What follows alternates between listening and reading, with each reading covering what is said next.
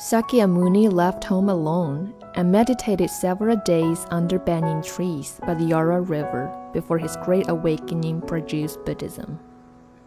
Jesus contemplated in the wilderness for 40 days and then declared the good news of salvation for the world. Muhammad lived in seclusion in caves during his Ramadan. Similarly, many artistic masterpieces of the world were produced in solitude. Being alone doesn't have to be lonely. These are two different things. One may feel lonely in boisterous social contests, or be fulfilled in isolated serenity.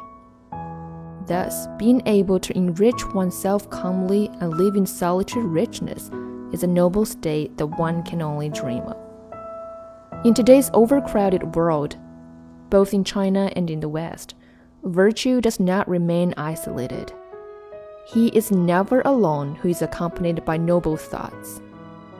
Personal charisma ultimately radiates out to attract others, and interactions between two abundant minds usually breed something more meaningful.